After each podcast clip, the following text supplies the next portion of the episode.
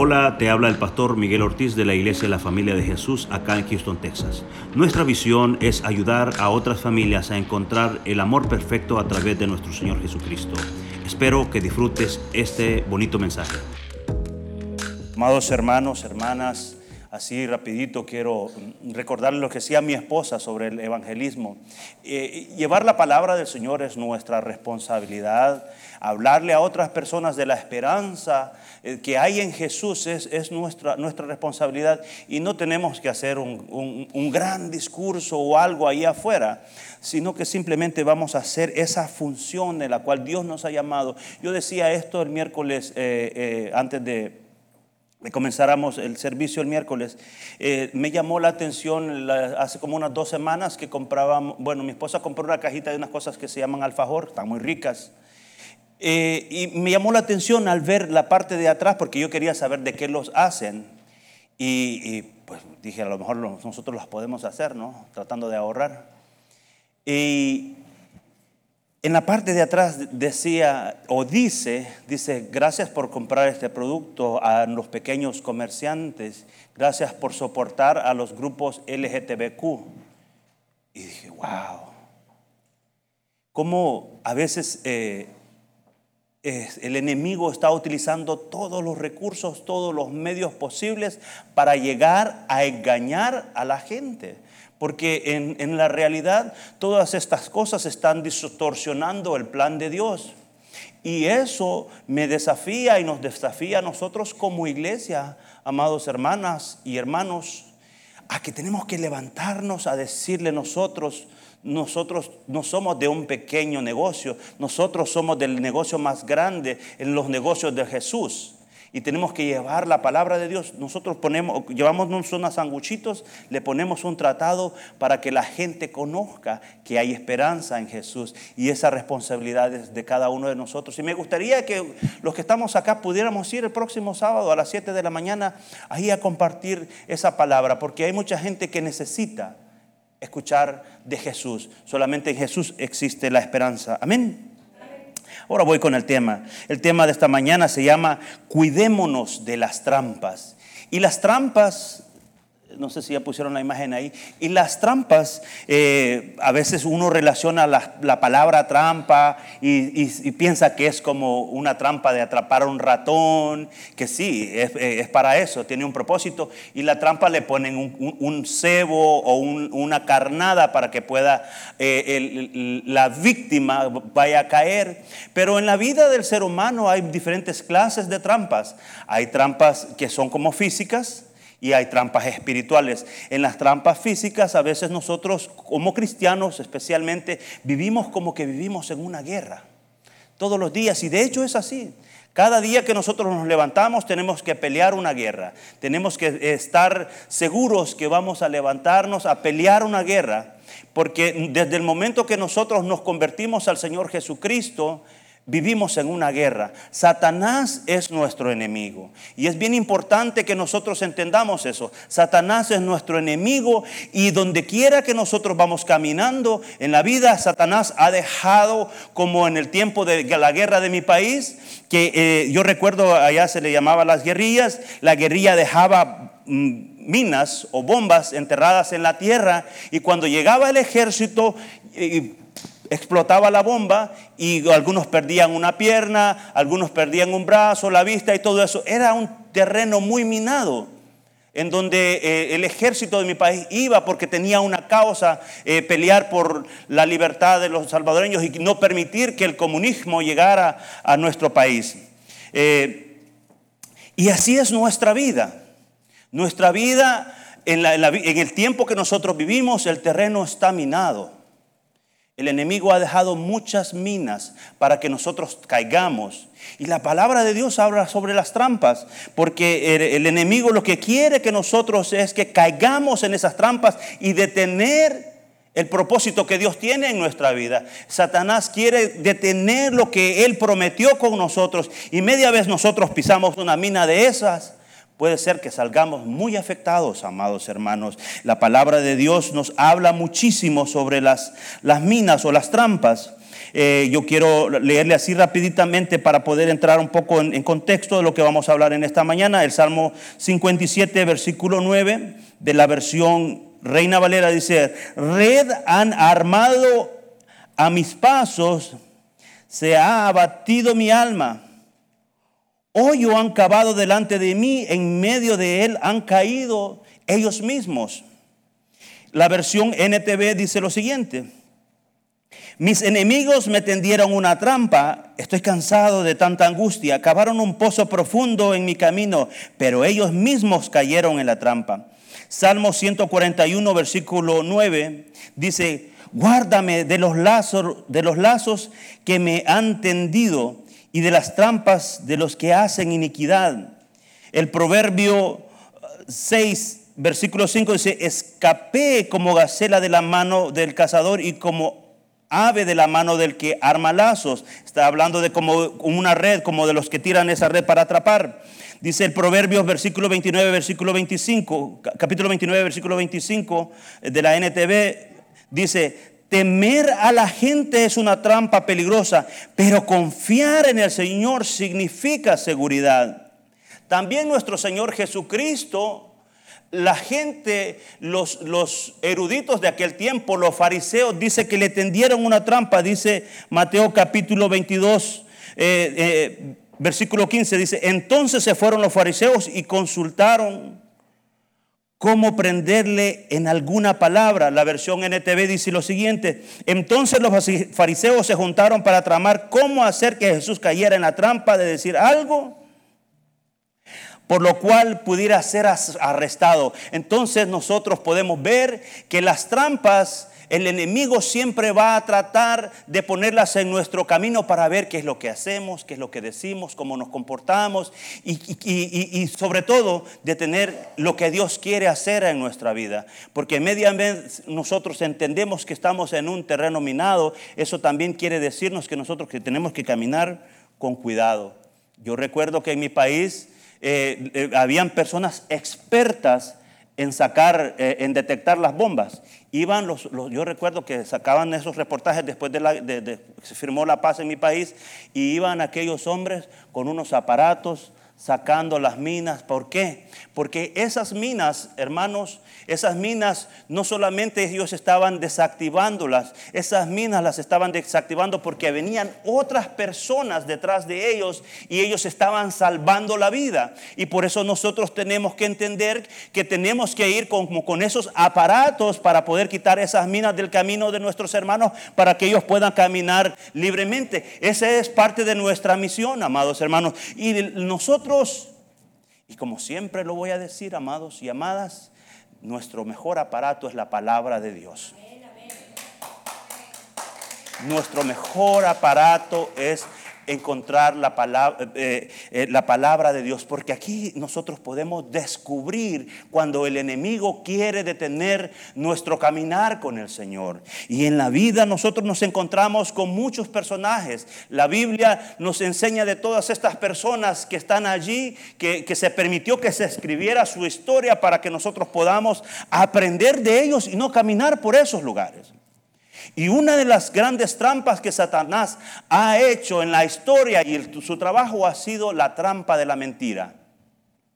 De hecho, desde el principio, como el hombre arruinó su vida fue con una mentira. Le dijo, no te va a pasar nada. Si comes de ese fruto, no te va a pasar nada. No vas a ¿Quién se inventó eso de morir y qué es morir? cuando te has muerto? Pero mire cómo estamos ahora. El hombre murió, ¿por qué? Se apartó de Dios. El enemigo quiere que nosotros no escuchemos la voz de Dios. El enemigo quiere que nosotros miremos la vida de, otro, de otro punto de vista. Y en la Biblia hay una, una historia que me llamó mucho la atención.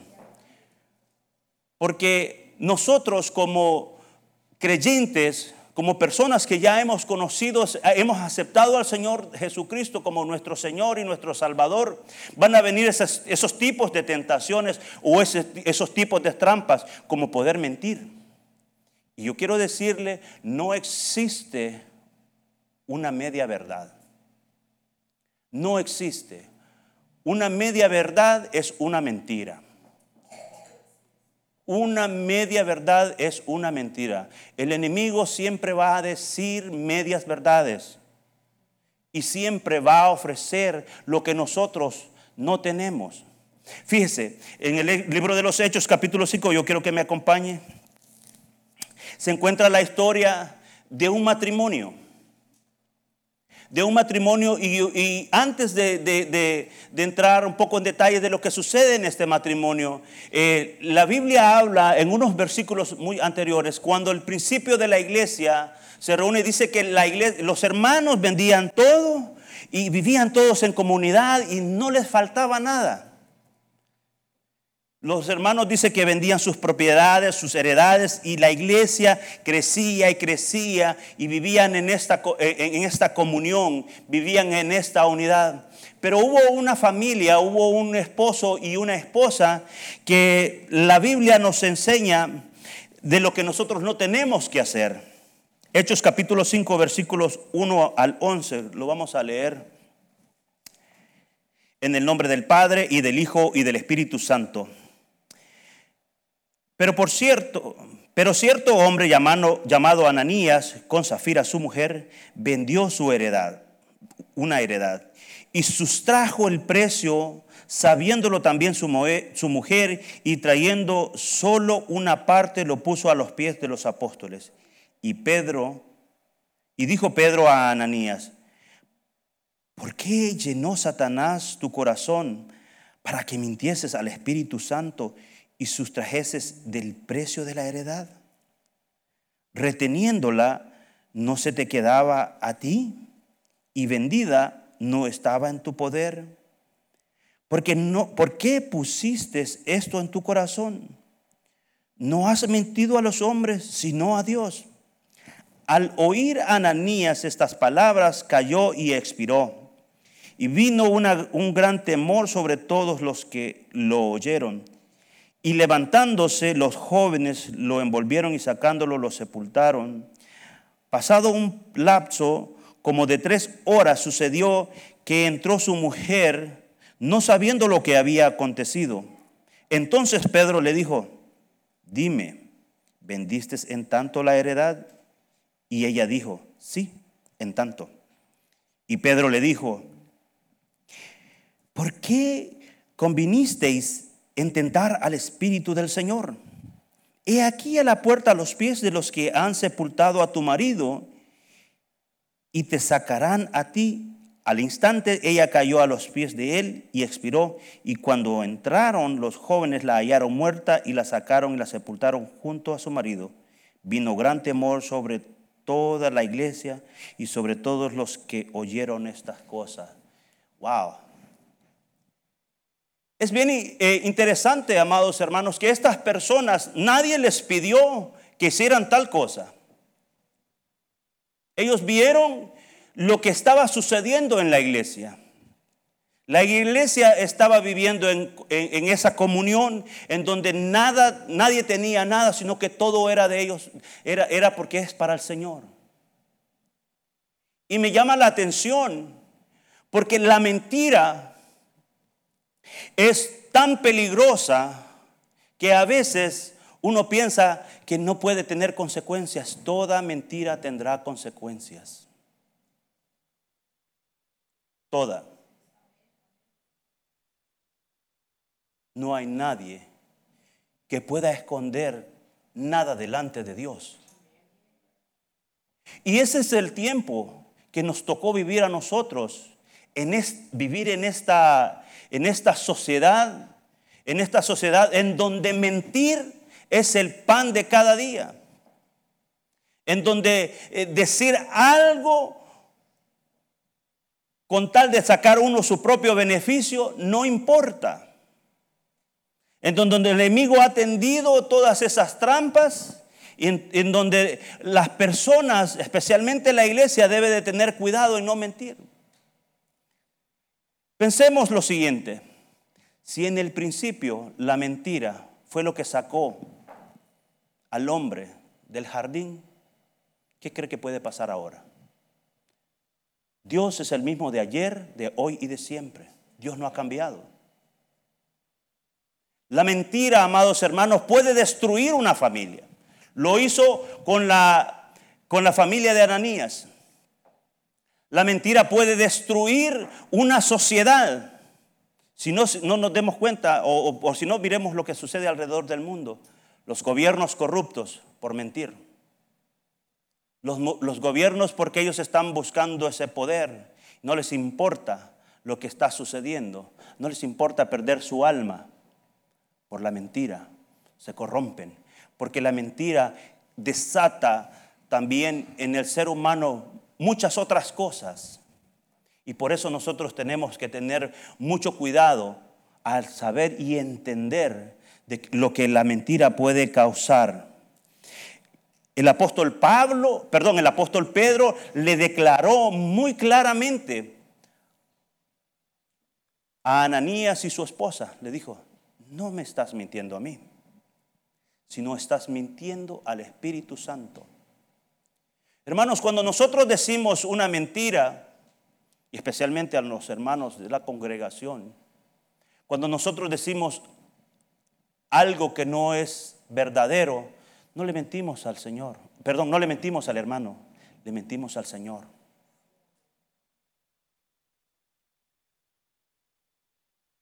Cuando le prometemos algo al Señor, debemos cumplirlo. Esto me recuerda cuando yo me convertí. Que yo le dije al Señor, Señor, yo te voy a servir si tú haces esto y esto y esto por mí. Y servirle al Señor, amados hermanas, amadas hermanas y hermanos, yo quiero acostumbrarme a decir eso porque he decidido también, iglesia, de que nosotros debemos tratarnos como Dios nos trata, con la palabra de amor. Si nuestros labios dicen amor, el amor puede más que cualquier otra cosa. Cuando nosotros decidimos, especialmente yo le dije, Señor, yo te voy a servir en todo lo que sea necesario. Pero llegar hasta este lugar, iglesia, estar hasta este lugar, a veces es bien pesado y es bien duro. Porque no es fácil llevar nuestra vida sabiendo que el Señor nos va abriendo el camino y descubrir que mi vida tiene que haber sido transformada. Y si yo hablo en este, en, en este punto de mi vida así, Dios también lo está haciendo con usted.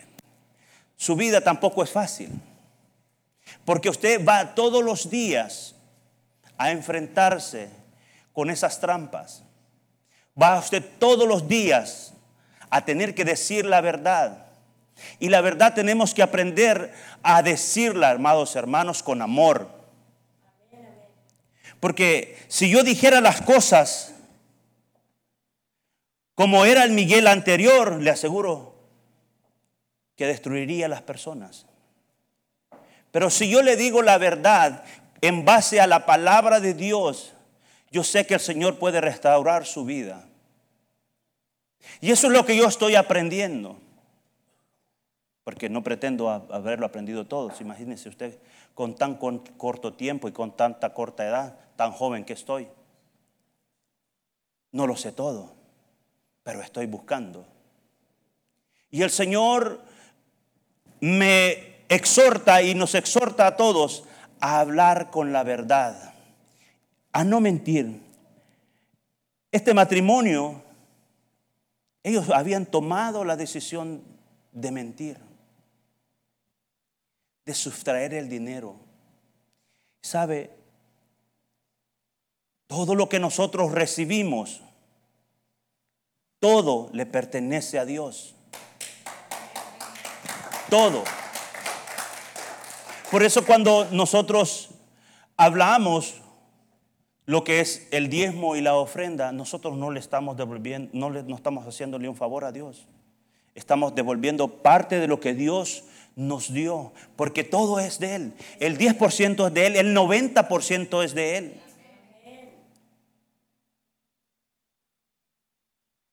A Dios nadie le puede ocultar nada, hermanos. Fíjese que a veces nosotros perdemos de vista, a veces se nos olvida que Dios nos está observando todo lo que nosotros hacemos. Me recuerda esto también la historia de una mujer que Jesús se encontró con ella en un pozo. Y esta mujer,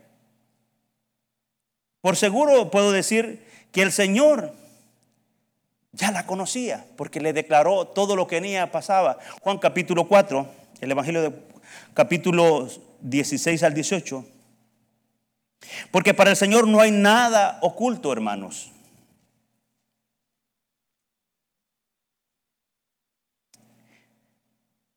Jesús le dijo, ve y llama a tu marido y ven acá. Respondió la mujer y dijo, no tengo marido.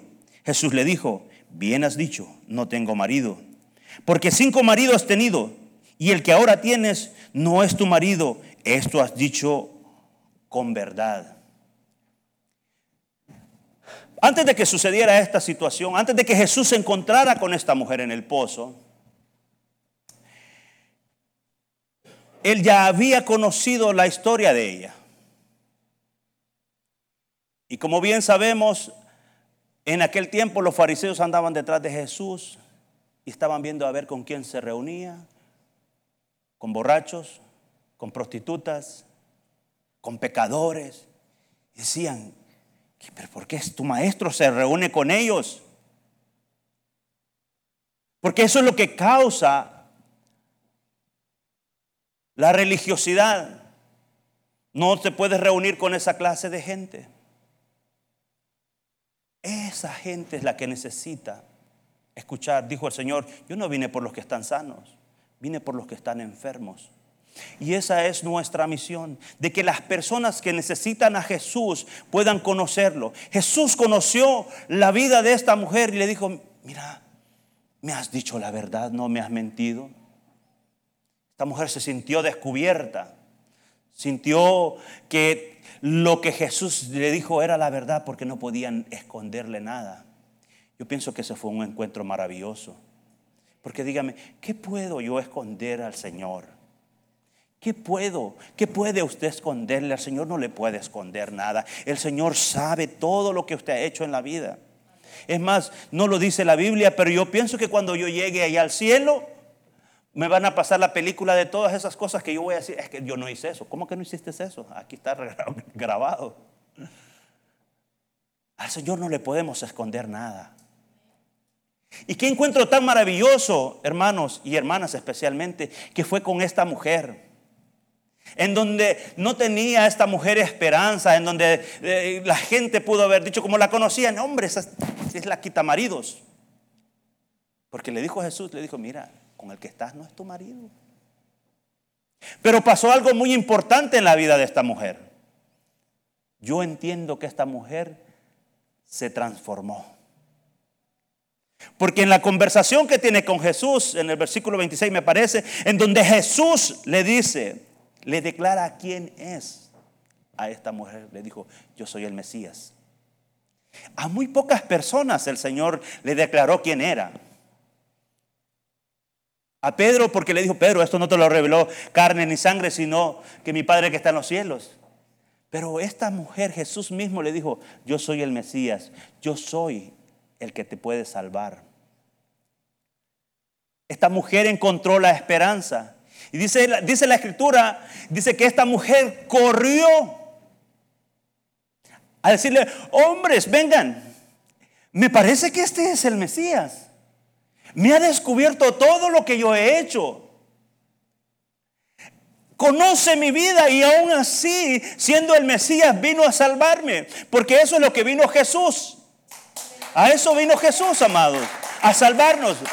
Ah, esta mujer, Jesús no vio eh, toda esa suciedad que tenía porque Jesús puede limpiar la suciedad que nosotros tenemos. Porque esta mujer habló con la verdad. Esta mujer le dijo, sí Jesús. Y entendió que a él no nadie le puede esconder nada. Muy distinto a lo que Ananías y Zafira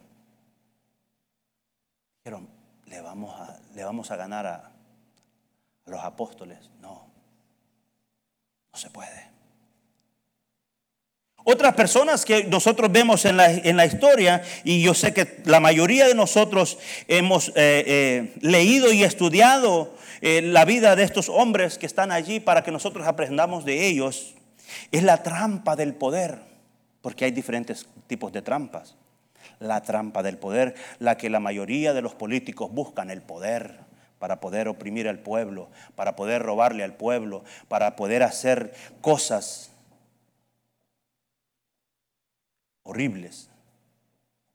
Porque vivimos en este mundo en donde la gente, donde el mundo está buscando el poder. Y nosotros tenemos que tener mucho cuidado. Dios nos está levantando para que nosotros seamos luz a esta nación.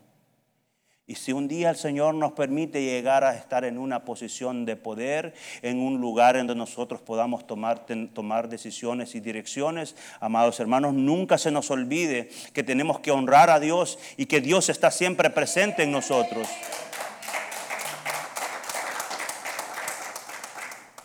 Porque yo sé que Dios va a sacar un remanente de esta casa para que puedan ser líderes en esta nación me dice, ay pastor, faltan mucho tiempo porque aquí hay muchos niños. Yo lo creo. Yo creo que nuestros hijos son conquistadores y van a estar en buenos lugares en donde van a poder presentar la palabra de Dios a las próximas generaciones. Pero el poder, amados hermanos, a veces corrompe. Nosotros vemos la historia de David, que puede decir usted, es una historia muy quemada ya pero digo, dígame usted qué parte de la escritura, de la escritura nosotros podemos hablar que ya no lo hayan hablado. Se ha hablado por dos mil años, pero todavía sigue haciendo efecto. La historia de David, nosotros vemos, como sé que ya todos la hemos leído, vemos que David dice que se paseaba en el terrado de allá de su palacio. David había adquirido el poder. David había adquirido esa posición que le permitía estar en ese lugar. Y dice que por ahí vio a esta joven hermosa, su nombre Betsabé, y dijo, segunda de Samuel, dijo, ¿quién es esa mujer tan hermosa? Dijo, vayan y tráigamela. Fíjese. Segunda de Samuel capítulo 11, creo que lo vamos a leer. Ya lo tenemos. Ok, dice, eh, envió David a preguntar por aquella mujer y le dijeron, aquella es Betsabé, hija de Eliam, mujer de Urias el Eteo. A David en ese momento, a pesar de que era el siervo de Dios, a pesar de que Dios lo había escogido y lo había traído desde lo más allá donde nadie lo miraba, porque ni siquiera su familia se había dado cuenta que David existía cuando lo llamaron como, como rey de Israel. Soy el rey. Y aquí se hace lo que yo digo, tráiganme esa mujer. No le importó. El poder puede corromper. El, poder también puede destruir. Y si Dios nos da una posición de poder, amados y amadas, es para poder ayudar a otros, para poder construir y no destruir. Dios ha puesto palabra en nuestros labios para que nosotros podamos dar palabra de bendición hacia los demás. Pero David dijo, tráiganmela. Y eso creo que fue uno de los días más horrendos de David. Porque un poco de placer, un poco de placer puede destruir la vida de una persona. Por eso digo, el enemigo siempre te va a ofrecer muy poco. El pecado podrá tener un placer temporal pero estar en la presencia de Dios trae un placer eterno. Y eso es lo que nosotros tenemos que buscar. David quiso hacerse loco. Se quiso hacer como decimos allá en El Salvador. Los quiero hacer salvadoreños a todos. Se quiso hacer el de los panes. Se quiso hacer loco. Dijo, ya hice, lo que hice. Pero sabe cuando Dios tiene un plan con alguien, cuando Dios tiene un propósito con alguien, Dios lo corrige y envió al profeta Natán. y le dijo, David, ven para acá, te quiero contar una historia. Había un hombre que tenía una, una ovejita. Es la única que tenía. Y había otro que tenía muchas, pero este dijo, yo no me voy a comer de las que tengo acá, mejor me voy a comer la que tiene esta. ¡Ah! Dijo que perezca ese que hizo tal cosa. Ese hombre eres tú. El Señor tuvo que confrontarlo. El Señor tuvo que traerlo otra vez a sus caminos. Pasó algo muy impresionante también en la vida de David, porque David se arrepintió y eso es lo que Dios quiere en nuestra vida. Que cuando nosotros caemos, porque podemos caer, cualquiera puede caer. Quizás no sea la situación del adulterio en su caso, sea otra cosa, sea otra situación. Pero cuando alguien cae y la palabra de Dios le redarguye, es el tiempo de venir a la presencia de Dios y ponerse de cuentas con Él. Y decirle, Señor, he pecado contra ti. Porque solamente contra Dios pecamos. Yo no peco contra las personas. Si, yo hago algo malo, lo hago delante de Dios. Si usted hace algo malo, lo hace delante de Dios. El Señor tuvo que trabajar en la vida. Si usted piensa que puede hacer cualquier cosa en su vida y que no va a tener consecuencias, le tengo que decir, I'm sorry. Todo pecado trae consecuencias. Todo. Porque Dios nos quiere purificar. Dios quiere que nosotros tengamos una vida y que vivamos una vida para Él. Vivir una vida para Dios es vivir, buscar a vivir una vida en santidad. Otra persona, sí que rápido se las voy a mencionar también, es eh, eh, eh, el siervo Moisés. Usted se recuerda, lo que Roberto nos hablaba la semana pasada. Dice que Moisés mató a aquel egipcio que estaba haciendo injusto. Moisés estaba haciendo algo correcto. Dice que enterró al egipcio. Dijo, miró para aquí, miró para allá. Nadie me está mirando. Dijo, nadie me está viendo. Se le olvidó que el que lo llamó, que Dios mira todo. Y así muchas veces las personas, amados hermanos, quieren ocultar el pecado. Le echan tierrita no pasa nada, nadie me vio. El siguiente día, cuando llegó allá mismo, encontré unos hermanos peleándose. ¿Y, a ti quién te puso por, por rey? ¿Quién te puso por juez? ¿Quién te puso por qué? qué, Dijo, ay, allá alguien, ya me vieron. Hermanos, Dios nos está viendo.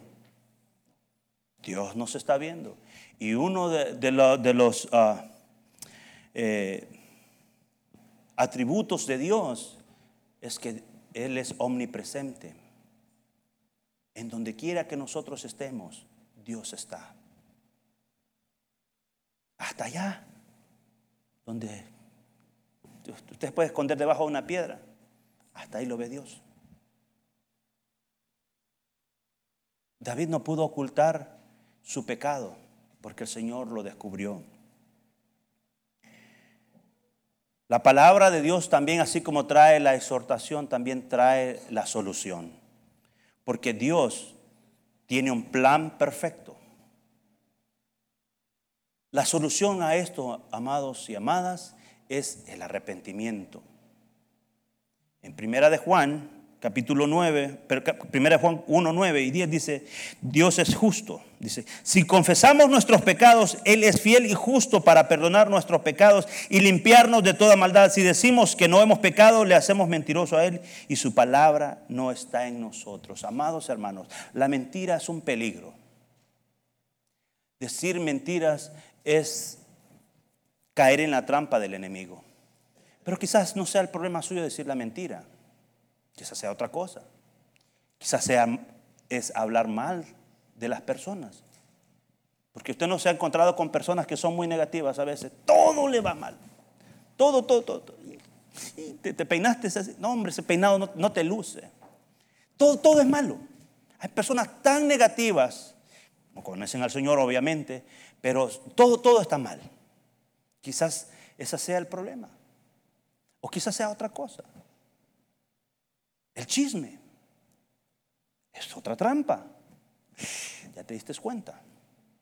Ya cuando alguien le dice a usted, ya te diste cuenta, es porque le quiere contar algo y que ya no le cabe en su pecho. Tenga cuidado, no caiga en la trampa. Y si un día cae en la trampa de cualquiera de estas cosas, recuérdese que la palabra de Dios tiene una solución. Venir al Señor y confesar nuestros pecados. Confesarle a Él, Señor, he pecado contra ti. Esto me recuerda al hijo pródigo cuando vino y dijo, he pecado contra ti. Y Dios, y como ese buen padre, le dijo, traigan a mi hijo, pónganle un vestido, pónganle un anillo. Así es, hermanos. Cuando una persona se arrepiente, cuando una persona se arrepiente, Dios obra a favor. Cuando nos arrepentimos, cuando traemos delante de Él, Señor, me arrepiento de todas estas cosas que he hecho delante de ti, Dios nos va a perdonar. Y aún más, cuando nosotros hemos hecho a nuestro Señor Jesucristo como nuestro Señor y Salvador. Porque dijo Él que no nos dejaría solos. El Espíritu Santo es el que nos redarguye. El Espíritu Santo es el que nos dice y nos trae a la palabra y nos confronta la palabra. Quizás ahora no, no, vamos a encontrar, no va a venir un profeta delante de nosotros, pero la palabra de Dios va a venir y nos va a decir, Miguel, esto está mal, hay que corregirlo. Pedro, esto está mal, hay que corregirlo. Recordarnos que podemos ser nosotros víctimas también de las trampas del enemigo. Es algo que tenemos que recordar día con día. Y pedirle al Señor, así como leíamos en el Salmo 141, lo voy a repetir una vez más, guárdame de los lazos que me han tendido y de las trampas de los que hacen iniquidad. Hermanos, en las mañanas, cuando usted se levante, dígale eso al Señor. Porque va a pasar alguien en su camino, va a pasar alguien cerca de usted y usted con, quizás con una mala intención. Hace como unos seis meses, no, perdón, en diciembre, me recuerdo cuando estaba mi hermano muy grave, yo recuerdo, yo venía manejando y una persona de la nada apareció y se me puso al frente. Yo, yo recuerdo, yo siempre pongo mis luces cada vez que yo me voy a meter. Eh, pero de la nada apareció así como bien molesto y se me atravesó en la calle. Y dije, wow, ¿cómo el enemigo anda ahí afuera queriendo destruirnos? Yo me tuve que ir mejor hasta el otro lado, no fui a salir todavía más lejos allá, porque dice la palabra de Dios que nosotros miramos el peligro y no nos apartamos. Hay gente que puede tratar de intentar hacer algo mal contra nosotros. Si el salmista dijo, guárdame de los lazos que me han tendido. Y así debe de ser nuestra oración en la mañana. Es algo para que usted en cada mañana se levante, sí. Mire, Señor, apártame de las tentaciones, Señor. Guárdame. Guárdame de, este mundo tan perverso, tan corrompido que está. Porque eh, eh, eh, ahora le dicen normal a todo. Sí.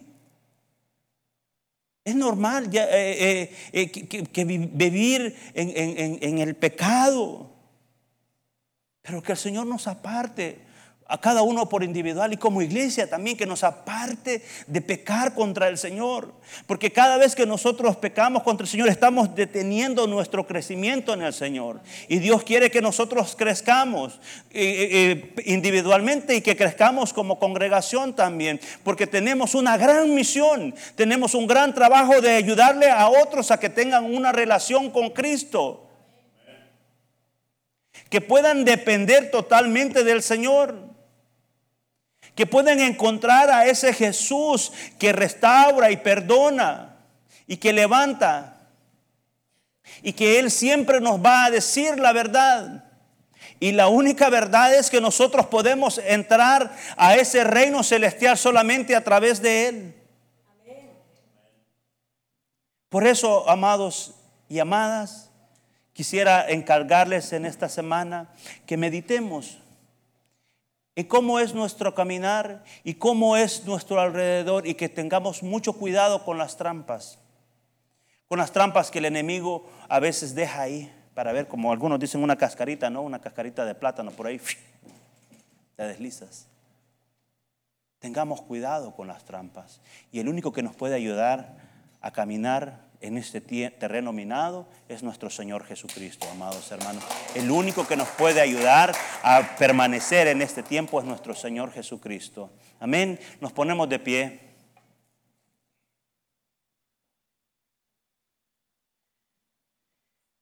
Padre, te damos gracias en el nombre de Jesús porque tú nos has permitido llegar hasta este lugar, Señor. Te alabamos y bendecimos tu nombre, Señor. Ayúdanos a caminar en medio de esta sociedad que cada día va en decadencia, Señor. Pero sabemos que tú, Señor, has prometido estar con nosotros en medio de este tiempo, Padre Santo. Ayúdanos a no pecar contra ti, Señor Ayúdanos a vivir, Señor, cada día y cada mañana, Señor, para ti, amado. En el nombre de Jesús, Señor, yo te ruego por cada hermano y por cada hermana, Señor, que está acá en, esta, en este lugar reunidos. Que nos acompañes en el resto de la semana. Que nos acompañes en el resto de nuestra vida, Señor. Señor, si alguien no te conoce como, tu Señor, como su Señor y su Salvador, Padre Santo, en el nombre de Jesús, que sea su Espíritu Santo, mi Señor, que llegue y toque su corazón, Padre amado. Y que sea el que lo convenza que necesita un Salvador y un Redentor, Señor, para vivir una vida completa, Señor, en ti, amado Padre. Ayúdanos a poder identificar las trampas que el enemigo tenga también, Padre Santo. Y en el nombre de Jesús, Señor, que ellos mismos caigan en sus propias trampas, Señor. Te alabo y te bendigo, Señor, en el nombre poderoso de Jesús. A ti sea la gloria y la honra. Amén y amén. Deseo que disfrutes este bonito mensaje. Nuestros servicios generales son los miércoles a las 7.30 pm y domingos a las 9 y 11 de la mañana. Nuestra dirección es el 14935 de la Ligia Road, Houston, Texas 77060. esperamos.